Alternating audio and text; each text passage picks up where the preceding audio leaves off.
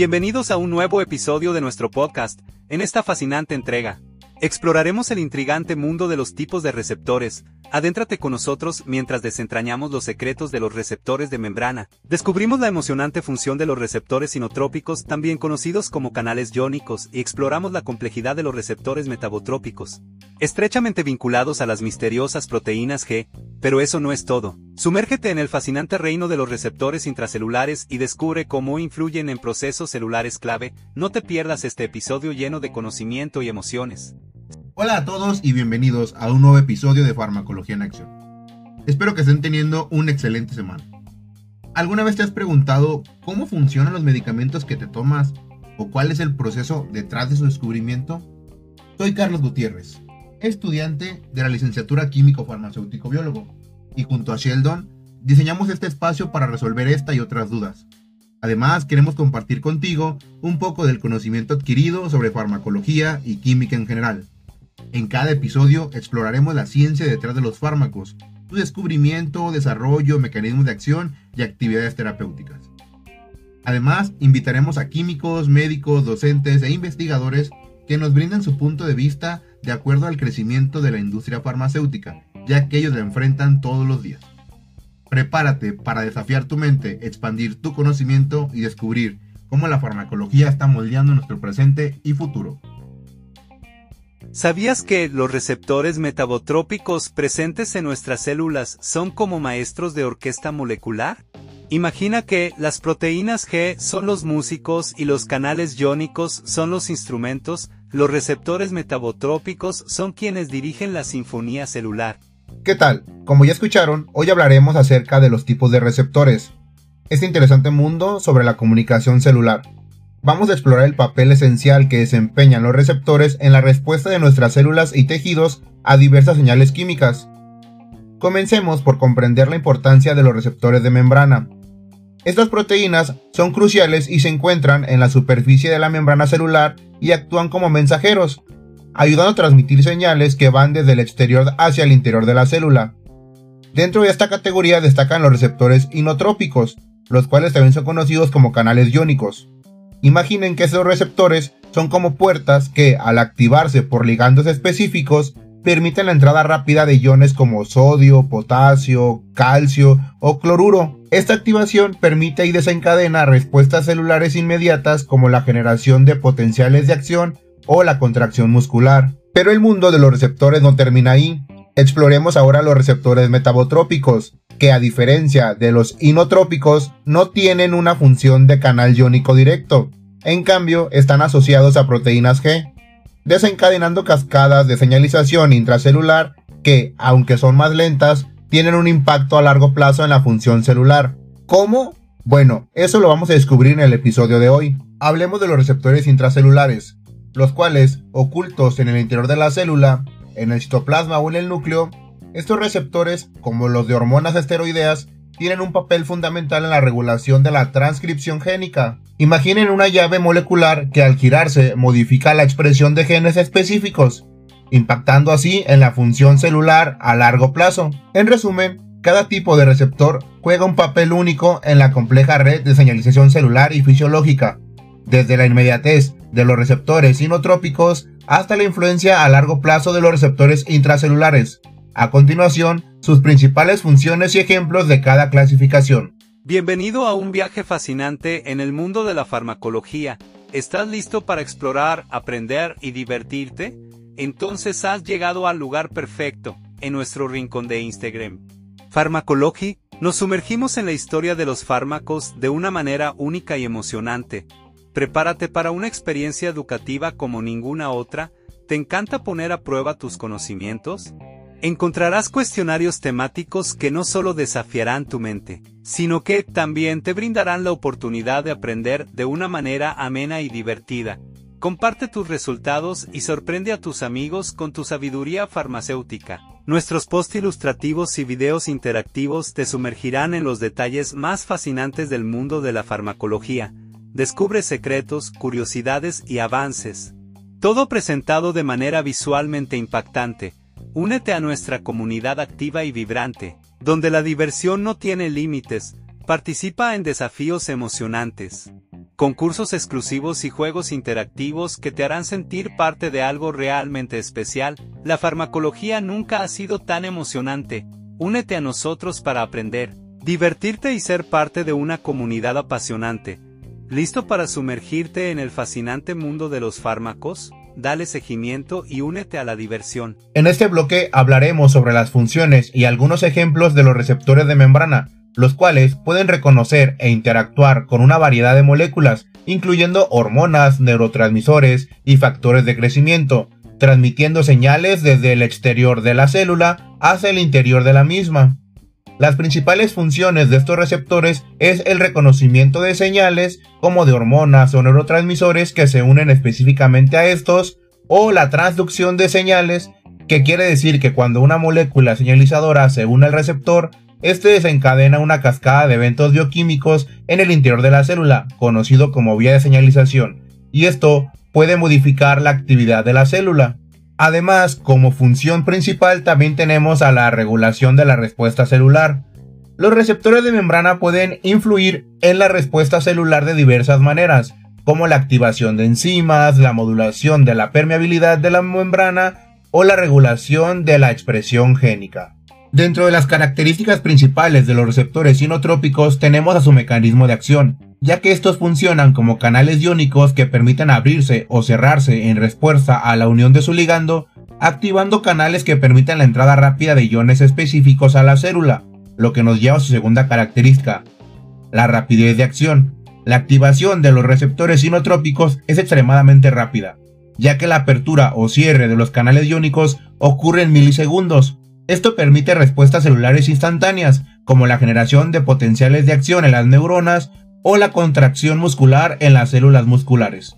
Por otro lado, la selectividad de iones también es una característica, y es que cada tipo de receptor inotrópico está especialmente diseñado para permitir la entrada o salida de un tipo específico de ion. Por ejemplo, algunos receptores inotrópicos permiten la entrada de iones de sodio, mientras que otros permiten la entrada de iones de calcio o de potasio según sea el diseño de este. Algunos ejemplos de esto son los receptores nicotínicos de la acetilcolina.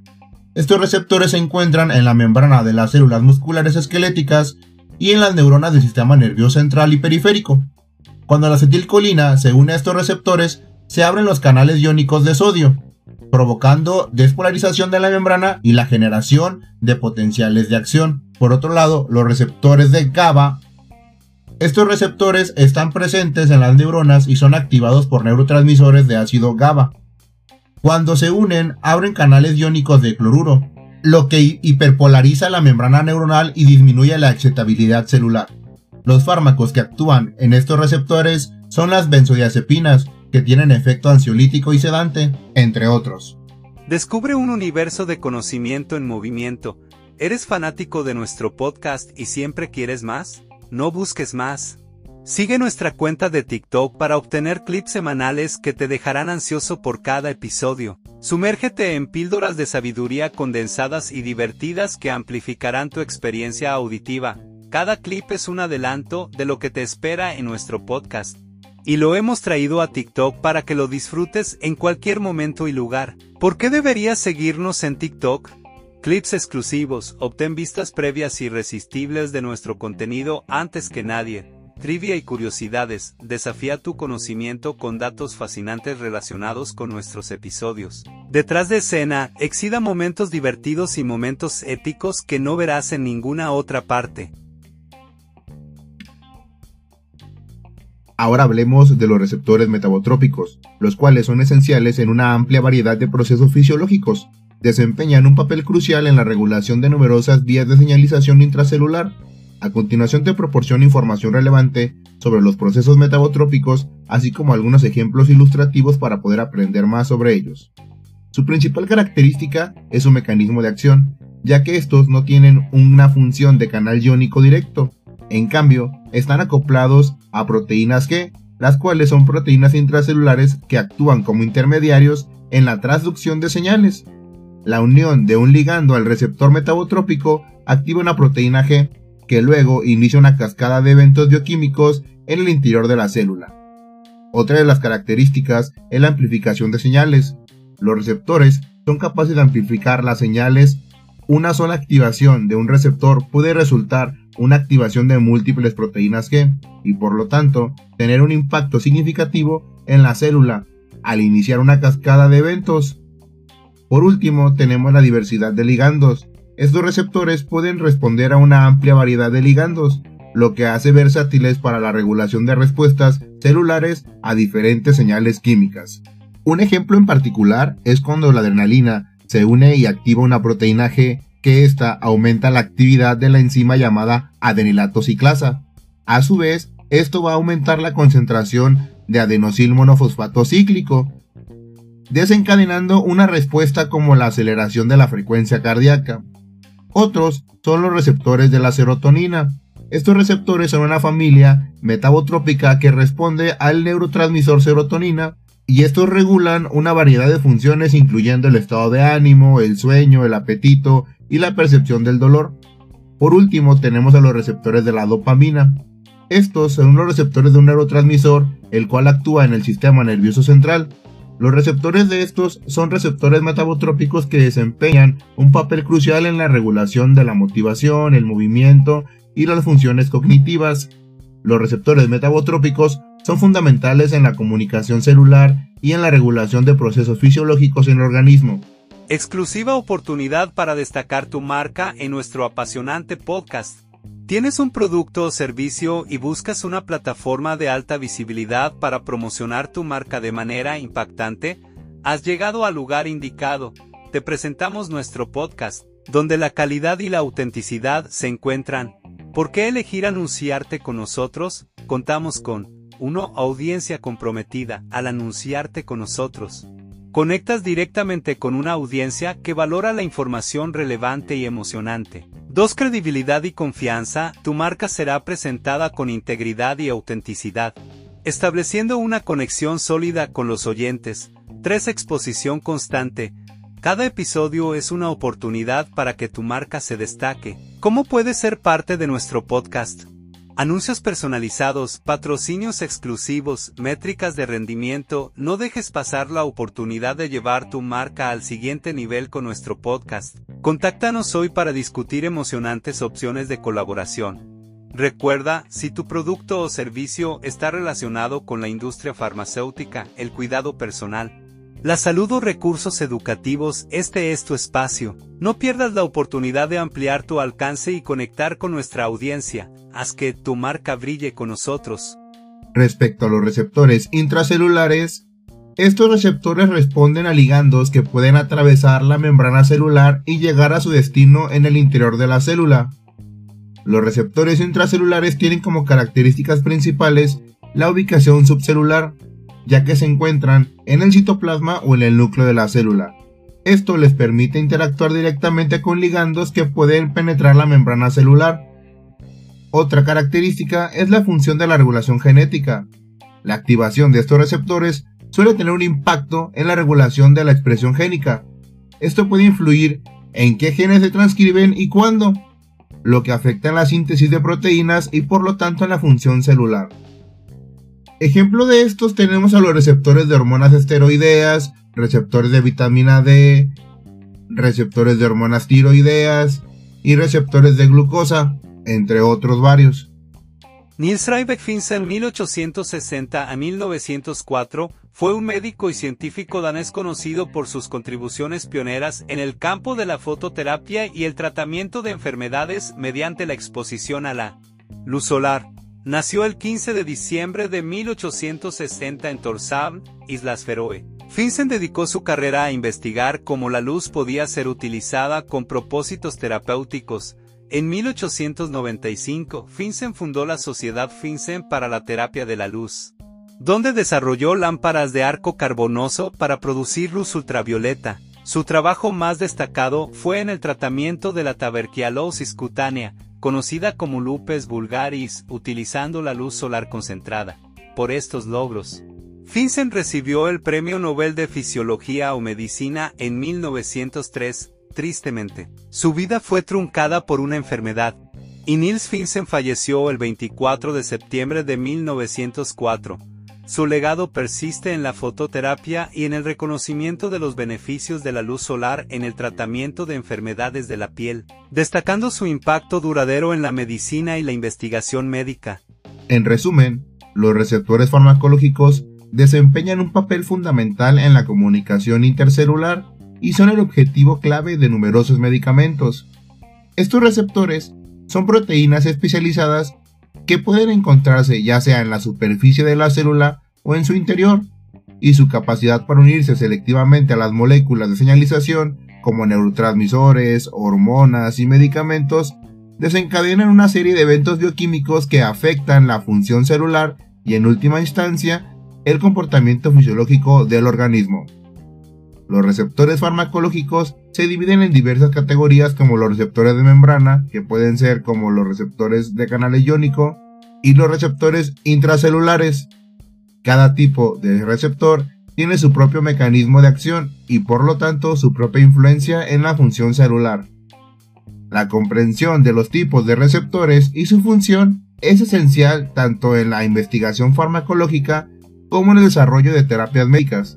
El conocimiento detallado, cómo los medicamentos interactúan con los receptores, permite que a los científicos y médicos diseñen tratamientos más precisos y efectivos, minimizando los efectos secundarios de estos. En última instancia, esta comprensión de los receptores ha revolucionado la práctica de la medicina y ha permitido el desarrollo de tratamientos farmacológicos más seguros y específicos para una amplia variedad de enfermedades y trastornos. El aciclovir es un medicamento antiviral ampliamente utilizado para tratar infecciones causadas por el virus del herpes, incluyendo el herpes simple y el herpes zóster. Funciona al inhibir la replicación viral al interferir con la síntesis de su AN. Este medicamento se administra principalmente por vía oral, pero también está disponible en formas tópicas intravenosas para casos más severos, es especialmente efectivo en la reducción de la duración y la gravedad de los brotes de herpes, así como en la prevención de la recurrencia de infecciones por herpes zóster. Sin embargo, no cura la infección por herpes, sino que alivia los síntomas y reduce la frecuencia de los brotes. En términos de seguridad, el aciclovir generalmente es bien tolerado, pero puede causar efectos secundarios como náuseas, vómitos y mareos. En casos raros, se han reportado efectos más graves especialmente con la administración intravenosa. Es crucial destacar que el aciclovir no trata otras infecciones virales, y su uso debe estar supervisado por un profesional de la salud. Además, la automedicación y el uso inapropiado pueden contribuir a la resistencia viral. Gracias a todos por acompañarnos hasta el final de este episodio.